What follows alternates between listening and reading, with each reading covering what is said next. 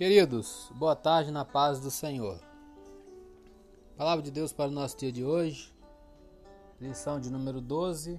O título é A Urgência do Discipulado. Textuário,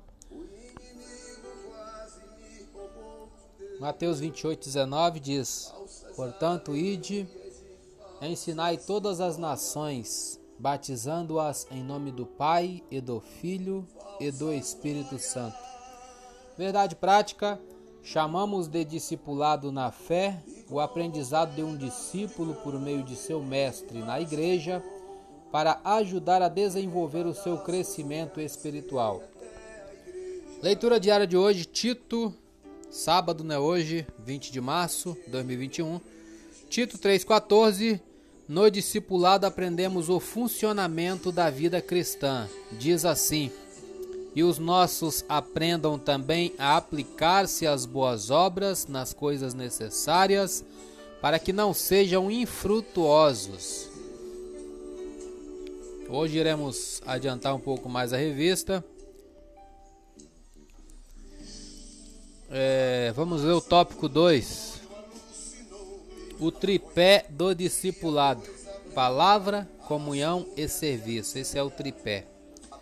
Essa trilogia, palavra, comunhão e serviço, era a marca da igreja de Jerusalém logo após o Pentecostes. Isso influenciou a maioria das igrejas de todos os lugares e em todas as épocas e continua valendo atualmente. Ponto 1. Um, a palavra.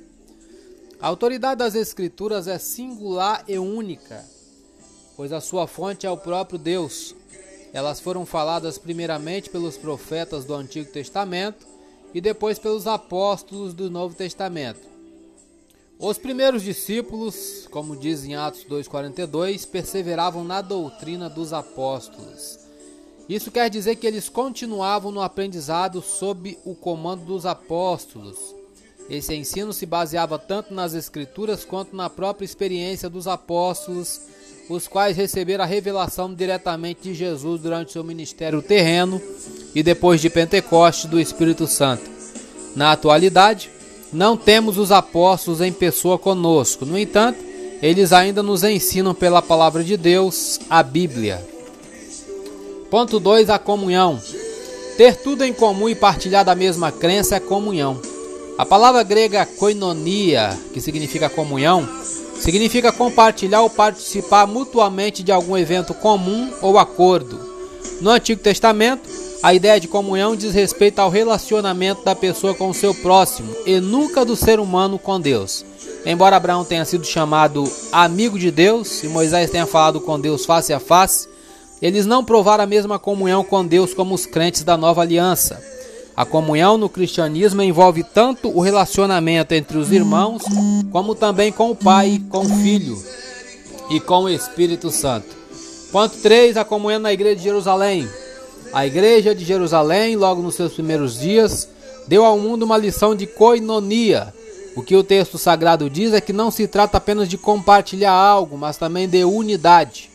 Coração diz respeito ao centro da vida, a mesma inclinação Alma é a sede das emoções, fala dos mesmos afetos e sentimentos. Todos os crentes tinham o mesmo propósito, a mesma esperança, servindo ao mesmo Senhor. Ponto 4. O serviço.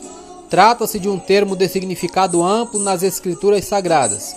O termo, visto isoladamente, quer dizer um trabalho realizado para alguém ou algo seguindo as suas instruções.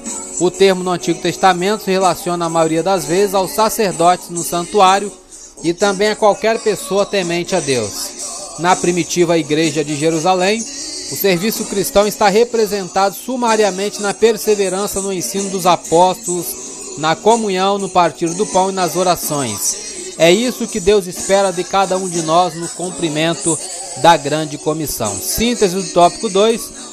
O tripé do discipulado bíblico é composto de palavra, comunhão e serviço. Eu sou Elias Rodrigues, essa foi mais uma leitura diária de hoje. Compartilhe essa mensagem com seu grupo de amigos e que Deus nos abençoe. Fazendo hoje uma referência ao nosso irmão e amigo cantor Lázaro, que foi confirmado o falecimento dele nessa data. Que Deus conforte os familiares, que Deus nos abençoe, em nome de Jesus.